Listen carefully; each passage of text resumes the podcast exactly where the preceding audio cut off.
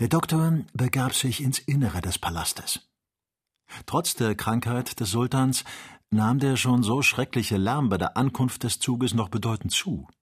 Ferguson bemerkte an dem Türvorschluss Hasenschwänze und Zebramähnen, welche als Talisman aufgehängt waren.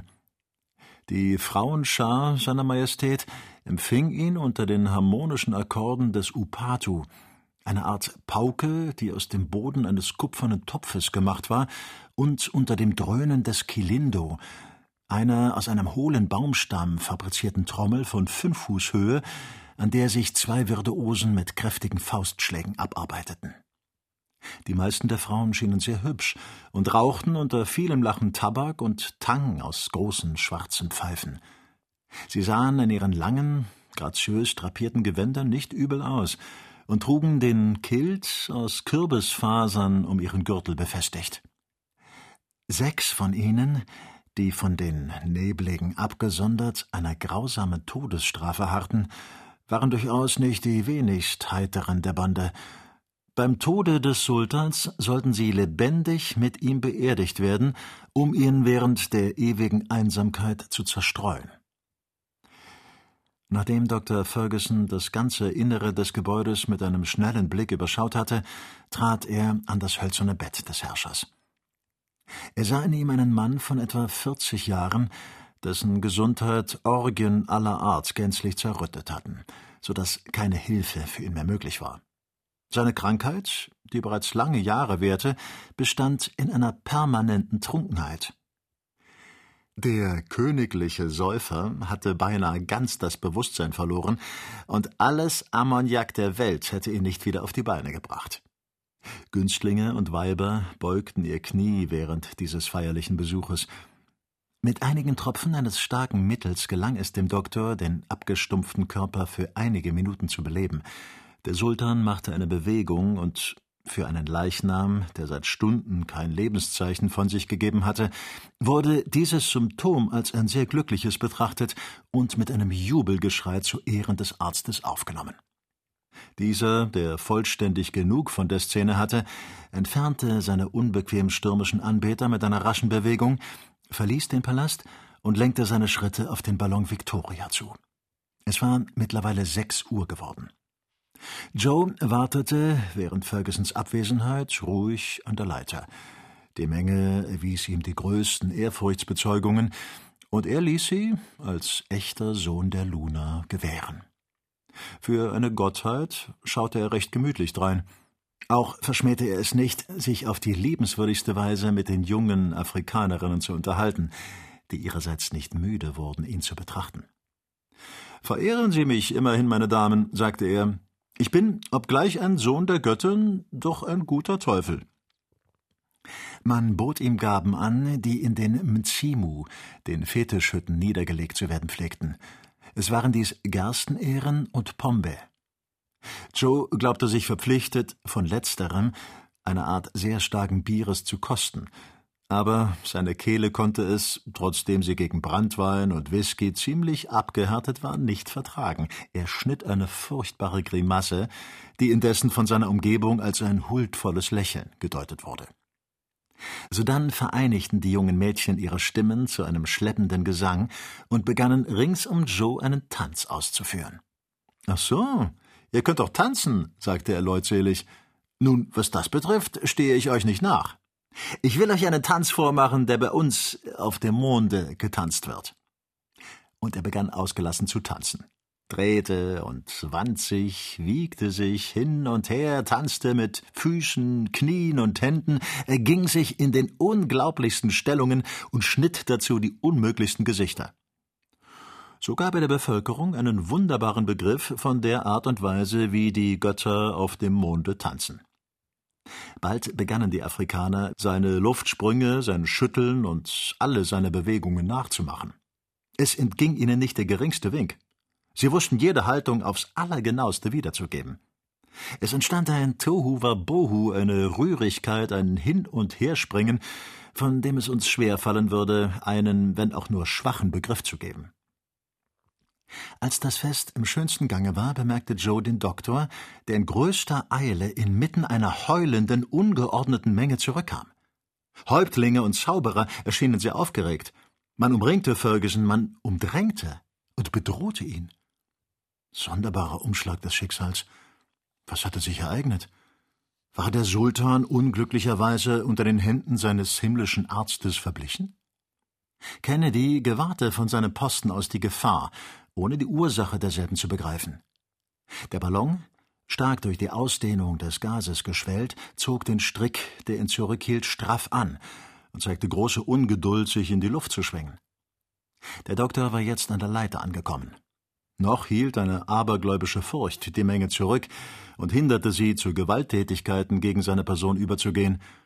Er kletterte rasch an den Sprossen empor, und Joe folgte ihm behende.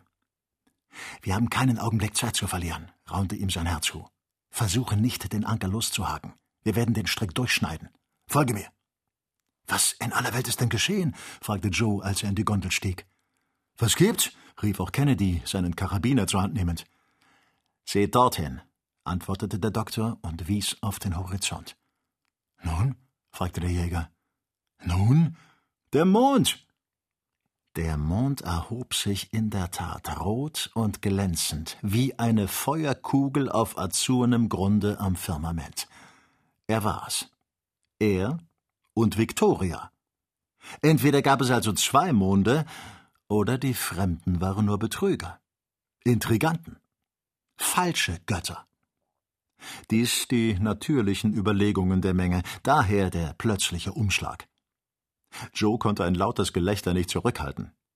Die Bevölkerung von Kase, welche jetzt begriff, dass ihre Beute sich anschickte zu entschlüpfen, stieß ein langgezogenes Geheul aus. Man richtete Bogen und Musketen auf den Ballon. Aber auf ein Zeichen von einem der Zauberer senkten sich die Waffen. Derselbe kletterte auf den Baum mit der Absicht, das Ankertau zu ergreifen und die Maschine zur Erde herabzuziehen. Joe wollte mit einer Streitaxt in der Hand auf ihn zustürzen. Soll ich das Tau durchhauen? rief er. Warte, war die einzige Antwort des Doktors. Wir können vielleicht unseren Anker noch retten. Es liegt mir viel daran. Zum Durchhauen ist es immer noch Zeit. Der Zauberer hatte den Baum erstiegen und es durch Zerbrechen der Zweige dahin gebracht, dass der Anker sich löste. Von dem Luftschiff, heftig angezogen, packte er den Zauberer, der rittlings auf den Ankerarmen saß, und entführte ihn in die Lüfte. Das Staunen der Menge, als sie einen ihrer Wanganga auf diese Weise im Weltenraum verschwinden sah, war maßlos. Hurra! rief Joe, während Victoria, von einer bedeutenden Steigungskraft gehoben, mit großer Geschwindigkeit emporstieg. Er hält sich gut, meinte Kennedy. Eine kleine Reise in frischer Luft wird ihm gewiss vorzüglich bekommen. Wir werden ihn gemächlich wieder zu Boden setzen, und ich zweifle nicht, dass dieser Vorfall nur dazu beitragen wird, seinen Ruf als Magiker unter dem Volke zu erhöhen. Sie sind imstande, ihn von jetzt an als einen Gott zu verehren, rief Joe. Eine halbe Stunde später, als der Doktor sah, dass das Terrain menschenleer war, mäßigte er die Flamme des Knallgasgebläses und näherte sich wieder der Erde. Als sie noch etwa zwanzig Fuß vom Boden entfernt waren, fasste der Neger einen schnellen Entschluss. Er sprang herunter, fiel wie eine Katze auf seine Beine und lief in eiliger Flucht in der Richtung nach Kase zu, während Victoria, plötzlich entlastet, wieder in die Lüfte stieg. Sechzehntes Kapitel So kann's kommen, sagte Joe, wenn man ohne Lunas Erlaubnis als ihre Nachkommenschaft erscheinen will. Dieser Trabant hätte uns beinahe einen garstigen Streich gespielt. Sollten Sie, Herr Doktor, vielleicht Ihren ärztlichen Ruf durch die eingegebene Arznei in Frage gestellt haben? Erzähle doch, versetzte der Jäger. Was war dieser Sultan von Kase für ein Mann? Ein alter, schon halb toter Trunkenbold, antwortete der Doktor, dessen Verlust nicht zu schmerzlich gefühlt werden wird. Aber die Moral von der Geschichte ist, dass Ehren hienieden vergänglich sind und man ihnen nicht zu viel Geschmack abgewinnen darf. Umso schlimmer, meinte Joe. Verehrt werden und den Gott spielen, das passte mir. Aber sehen Sie doch, meine Herren, wie rot der Mond heute auf uns herabschaut. Es ist ein Zeichen, dass er böse ist.